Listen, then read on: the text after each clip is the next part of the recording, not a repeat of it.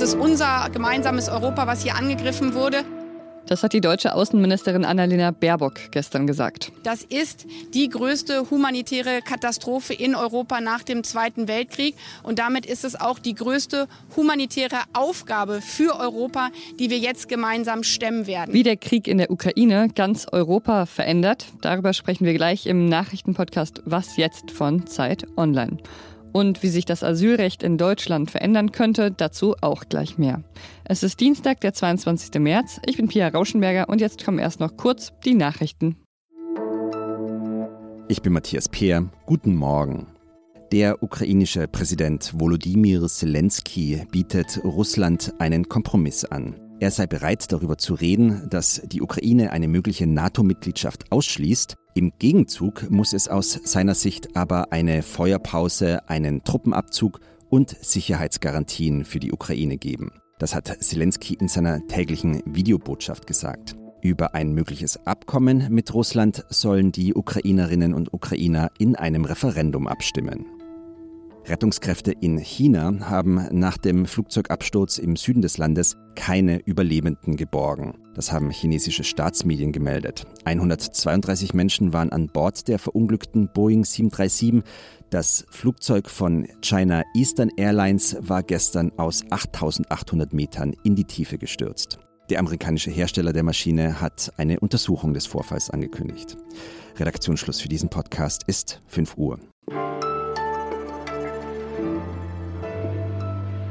Der Krieg in der Ukraine wird nicht nur die Ukraine verändern, sondern ganz Europa. Ich glaube, damit gehe ich nicht zu weit, wenn ich das sage. Auch die EU muss sich neu einstellen. Das alles wird nicht spurlos an den EU-Staaten vorübergehen. Drei Millionen Menschen sind geflohen bisher aus der Ukraine. Viele weitere werden kommen. Darüber, wie viele kommen werden, gibt es unterschiedliche Schätzungen. Momentan gehen Schätzungen von acht Millionen Geflüchteten aus. Vor zwei Wochen dachte der EU-Außenbeauftragte Borrell noch, es würden fünf Millionen werden. In Polen sind bisher über zwei Millionen Menschen angekommen und daran schließt sich dann auch gleich eine Frage an, wie soll man denn diese Menschen in der EU verteilen? Und neben dieser Frage will die EU auch noch ein neues sicherheitspolitisches Konzept entwickeln, einen sogenannten strategischen Kompass. Wir brauchen also Orientierung und der Richtige dafür ist Ulrich Ladurna. Er ist Zeit-Auslandsredakteur. Hallo Ulrich. Hallo. Also erstmal zur Eilmeldung von gestern Abend. Da war ja das Treffen der EU-Außen- und Verteidigungsminister. Teil davon war ja auch eine neue militärische Eingreiftruppe der EU. Das wurde dann gestern Abend vermeldet. Was genau wurde denn da beschlossen? Man hat jetzt äh, beschlossen, dass man sozusagen militärisch zusammenarbeiten wird, enger. Man will eine Art von Eingreiftruppe errichten, aber das wird ein bisschen Zeit dauern. Im Moment ist die EU unter Druck aufgrund äh, der, der Flüchtlinge, die kommen, aufgrund der Situation der Ukraine, des Krieges. Also es geht was voran, aber die Frage ist, ob es schnell genug geht. Bisher gibt es ja keine europäische Armee. Kommen wir jetzt so einer ähm, Armee der EU durch so eine Eingreiftruppe ein Stück weit näher? Nein, ich glaube, die Europäische Armee wird auch nicht morgen und auch nicht übermorgen kommen. Das ist ein sehr langer Prozess, selbst jetzt in dieser äh, Zeit der Krise und der Gefahr. Ähm, man darf nicht vergessen, die europäische Sicherheit gründet vor allem auf der NATO und das wird sich meines, äh, meiner Meinung nach auch in den nächsten Jahren nicht ändern. Es wird nicht eine europäische Eingreiftruppe oder europäische Armee geben, die nennenswerterweise irgendwie der russischen Gefahr, wenn man das so nennen kann, irgendwie begegnen könnte. Ich glaube, äh, für die europäische Sicherheitsarchitektur ist die NATO immer noch entscheidend. Es ist wichtig, was auf EU-Ebene passiert, aber es ist vor allem wichtig, was passiert, wenn es um Hilfe für Flüchtlinge geht. Es ist auch wichtig, dass man gemeinsame Sicherheitskonzepte entwickelt. Aber eine europäische Armee, das ist, glaube ich, ein Prozess, der noch lange dauern wird. Dann gibt es ja noch die große Frage, wie die Menschen, die jetzt aus der Ukraine fliehen, in der EU verteilt werden. Wie wird da auf EU-Ebene diskutiert oder anders wird überhaupt darüber diskutiert? Ja gut, die Flüchtlinge aus der Ukraine kommen ja mit über diese Massenzuwanderungsrichtlinie. Das heißt, äh, sie können kommen. Es gibt keinen Verteilungsschlüssel, aber es ist klar, äh, dass äh, die Polen, die jetzt 2,1 Millionen Flüchtlinge haben, das nicht alleine schultern können. Es ist klar, dass viele ukrainische Flüchtlinge nach Deutschland kommen, dass es Deutschland nicht alleine schultern kann. Bei der Außenministerkonferenz hat Außenministerin Baerbock auch vorgeschlagen, dass man ein EU-internes Logistikzentrum errichtet, wo man nach man dann beschließen kann, wie man diese Flüchtlinge zur Ukraine verteilen kann. Das ist noch ähm, nicht ganz ausgereift, aber es wird sehr schnell gehen müssen, weil wir mit viel mehr Flüchtlingen rechnen müssen, wie ursprünglich gedacht. Aber jetzt mal so grob zusammengefasst, die Veränderungen, die die EU da gerade vornimmt, die sind eigentlich nicht zu unterschätzen, oder? Nein, das ist äh, die Europäische Union, äh, die ja immer im Ruf steht, langsam zu sein und ein bisschen umständlich zu sein, hat in den letzten Wochen seit Ausbruch des oder seit der Invasion der Russen, der russischen Armee in der Ukraine bewiesen, dass sie doch schnell handeln kann. Sie wächst enger zusammen, sie entscheidet schneller. Die Entschlossenheit, glaube ich, ist recht groß, weil man erkannt hat, dass äh, Wladimir Putin und seine aggressive Politik wirklich eine Gefahr für die Europäische Union ist und dass man auch die Ukraine in ihrem Existenzkampf unterstützen muss. Also es ist wirklich nicht zu unterschätzen, was hier geschieht. Die EU wächst zusammen. Sie wird das, was man vielleicht dann später nennen wird, einen selbstständigen äh, geopolitischen Akteur, äh, der in der Lage ist, sozusagen auch einer Macht wie Russland entgegenzutreten. Okay, vielen Dank dir, Ulrich. Gerne.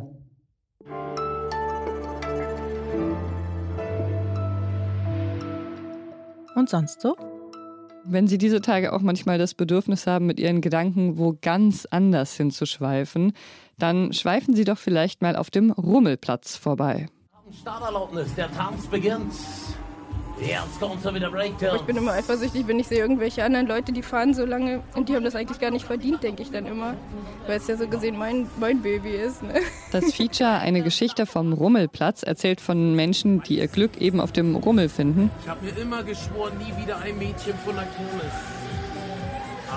die dort teilweise ihr ganzes Leben verbringen oder die alle ihr Geld investieren, um möglichst oft mit diesem äh, Breakdance zu fahren. Ich habe mir auch die Baunummer tätowieren lassen vom Breakdance. Vor dem ich ja immer eher Angst hatte. Aufs äh, linke Schulterblatt. Das Feature ist gerade noch online, aber nicht für immer. Also schnell runterladen. Den Link packe ich Ihnen natürlich auch in die Show Notes. Umso öfter man fährt, ich weiß nicht, wie man das beschreiben kann, aber so nach drei, vier Stunden ist man wie im Rausch, als ob man irgendwelche Drogen genommen hätte oder so. Ich habe noch nie welche genommen, aber so stelle ich mir das vor.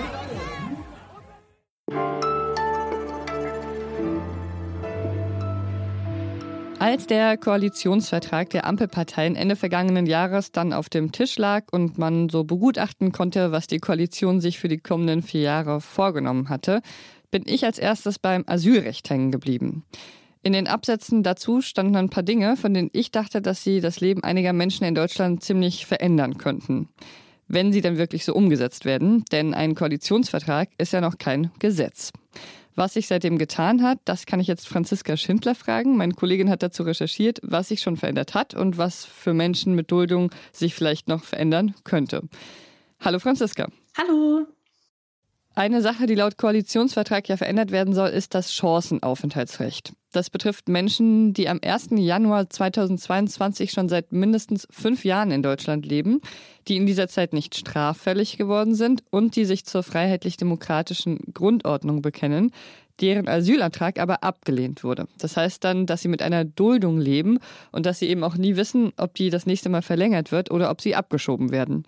Aber für diese Menschen könnte sich eben etwas mit diesem Chancenaufenthaltsrecht verändern. Was denn genau? Also diese, ähm, dieses Chancenaufenthaltsrecht, das ist so eine Art Aufenthaltserlaubnis auf Probe. Die gilt erstmal für ein Jahr und in dieser Zeit können die Menschen dann die übrigen Voraussetzungen für ein Bleiberecht erfüllen. Dazu gehört insbesondere ihren Lebensunterhalt selbstständig zu sichern und ihre Identität nachzuweisen, was meistens bedeutet, dass man den Pass bei der Ausländerbehörde vorlegen muss. Und wenn sie das geschafft haben, dann haben sie eben Aussicht auf einen echten Aufenthaltstitel. Ein Koalitionsvertrag ist aber ja noch kein Gesetz. Dazwischen stehen meistens viele Staatssekretäre und äh, Verhandlungen zwischen den Koalitionsparteien. Wie weit ist denn der Gesetzgebungsprozess jetzt schon gekommen? Das habe ich mich auch gefragt und beim Innenministerium nachgefragt. Und die haben gesagt, dass sie derzeit prüfen, wie die einzelnen Vorhaben aus dem Koalitionsvertrag zügig umgesetzt werden können, dass sie aber noch keinen konkreten Zeitplan nennen können. Ähm, sie haben gesagt, dass das Chancenaufenthaltsrecht zu den aufenthaltsrechtlichen Themen gehört, die prioritär umgesetzt werden sollen, aber ich würde sagen, es dauert bestimmt noch eine Weile und der Ukraine-Krieg hat jetzt den Prozess bestimmt nicht beschleunigt. Mhm. Laut einer Anfrage der Linksfraktion leben 130.000 Menschen in Deutschland, die seit über vier Jahren mit einer Duldung hier sind. Und ähm, die sollten sich doch jetzt eigentlich alle auf dieses Probejahr freuen können, wenn es dann dann mal umgesetzt wird, oder? Das ist noch nicht so ganz klar. Unter anderem ist die Frage, ähm, ob Leute mit einer Duldung Leid auch äh, Anspruch auf das Chancenaufenthaltsrecht haben. Was ist eine Duldung Leid? Eine Duldung Leid ist eine Duldung, die Menschen bekommen, die ihre Identität nicht geklärt haben. Ähm, mhm. Und das heißt, dass sie auch zum Beispiel mit einem Arbeitsverbot belegt sind in in der, im Koalitionsvertrag gibt es auch eine Klausel, die besagt, dass ähm, die Zeit, in der Leute nicht bei der Klärung ident ihrer Identität mitwirken, nicht auf diese ja, Vorduldungsjahre sozusagen angerechnet werden. Und das ist jetzt so die große Frage sozusagen, ob diese Menschen dann trotzdem auch das Chancenaufenthaltsrecht bekommen können oder nicht. Du hast einen Text zu diesem Thema auch geschrieben und da erzählst du von einem Mann, der eigentlich Anrecht auf so ein Probejahr haben sollte, aber der e-, eventuell schon vorher abgeschoben wird. Das ist ja dann besonders tragisch. Was ist das für eine Geschichte? Das ist die Geschichte von Florentin Kiki. Er lebt seit 2015 in Deutschland. Er hat seinen Pass bei der Ausländerbehörde abgegeben, hat einen Arbeitsvertrag, sichert seinen Lebensunterhalt selbst und ähm, sollte deswegen eigentlich bald ein Chancenaufenthaltsrecht bekommen, aber er wohnt in Halle an der Saale. Und jetzt ist es so, dass manche Bundesländer ähm, eine sogenannte Vorgriffsregelung erlassen haben. Darin weisen sie ihre Ausländerbehörden an, Menschen, die bald ein Chancenaufenthaltsrecht bekommen sollten, nicht mehr abzuschieben. Andere Bundesländer sagen, okay, schön und gut, was die Ampel plant, aber gerade gilt noch das Aufenthaltsrecht der Großen Koalition. Dazu gehört Sachsen-Anhalt. Herr Kiki kann von so einer Vorgriffsregelung also nicht profitieren. Er kann also nur noch auf die Kulanz der Ausländerbehörde hoffen, die nämlich auch ein Ermessen hat in solchen Fällen, wo Menschen eigentlich wirklich schon fast alle Voraussetzungen für ein Bleiberecht erfüllen. Hat die Ausländerbehörde in Halle aber nicht gemacht und ihnen Abschiebehaft genommen. Jetzt ist es aber so, dass Herr Kikis Fall trotzdem ein ziemlich besonderer ist. Es haben sich nämlich sehr, sehr, sehr viele Menschen dafür eingesetzt, dass er nicht abgeschoben wird, unter anderem und ganz besonders seine Kirchengemeinde. Und die haben es tatsächlich geschafft, dass er wieder aus der Abschiebehaft rausgekommen ist und jetzt die Härtefallkommission über seinen Fall entscheidet und er hoffentlich bleiben darf. Die Entscheidung steht aber noch aus. Du verfolgst äh, diesen Fall und auch insgesamt äh, die Thematik mit diesem Probejahr weiter für uns. Danke dir dafür, Franziska. Gerne. Ja, und das war's von uns für heute Morgen. Heute Nachmittag hören Sie hier wieder meinen Kollegen Fabian Scheler, wenn Sie mögen. Bis dahin können Sie uns natürlich wie immer schreiben unter wasjetzt.zeit.de. Da sammeln wir Lob, Kritik, irgendwelche Anregungen und wir sammeln auch nach wie vor Ihre Geheimnisse. Wenn Sie was auf dem Herzen haben, was Sie bis jetzt noch mit niemandem teilen konnten, es also im Prinzip noch ein Geheimnis ist, Sie es aber gerne mal loswerden wollen, dann können Sie uns gerne eine Sprachnachricht schicken an wasjetzt.zeit.de. Ich bin Pierre Rauschenberger. Machen Sie es gut. Ähm, das hast du jetzt aber nicht aufgenommen, oder?